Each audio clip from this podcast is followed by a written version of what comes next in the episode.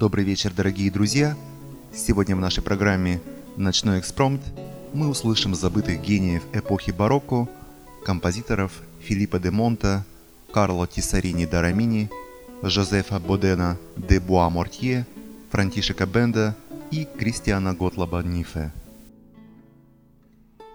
22 ноября 1709 года родился чешский скрипач и композитор Франтишек Бенда.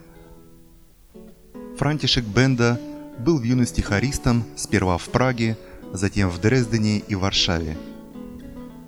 Учился игре на скрипке в Вене у Карла Генриха Грауна. В 1733 году он поступает на службу в придворную капеллу прусского короля Фридриха II в Потсдаме, где служил до конца жизни. С 1740 года он занимал пост первой скрипки, а с 1771 года руководил дворцовым оркестром. Среди его сочинений 15 концертов для скрипки с оркестром, 17 симфоний, выдержанные в традициях неаполитанской школы, множество сонат для скрипки, флейты и других инструментов, трио-сонаты, дуэты для двух скрипок и капричио. Давайте послушаем Аллегро из концерта ми минор Франтишека Бенда.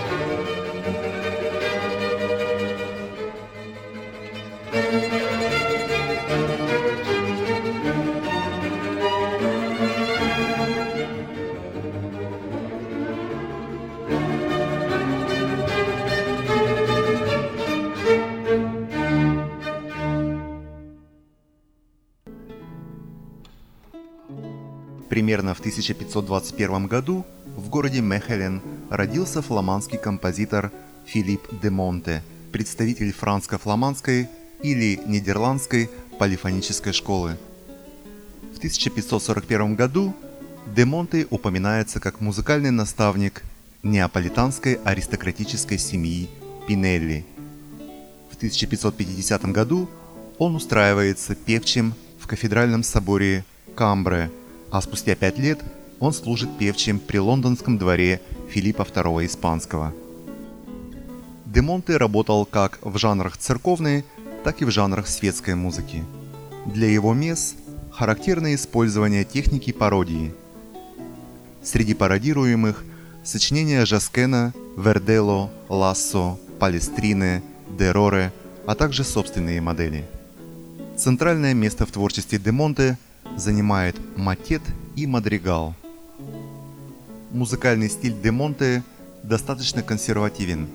Дерзкие эксперименты в области гармонии и ритма, характерные для французской и особенно итальянской музыки второй половины XVI века, обошли Де Монте стороной. Давайте послушаем вокальное произведение под названием «Санктус» из восьмой мессы Филиппа де Монте, которая называется «Ля Дольче Виста».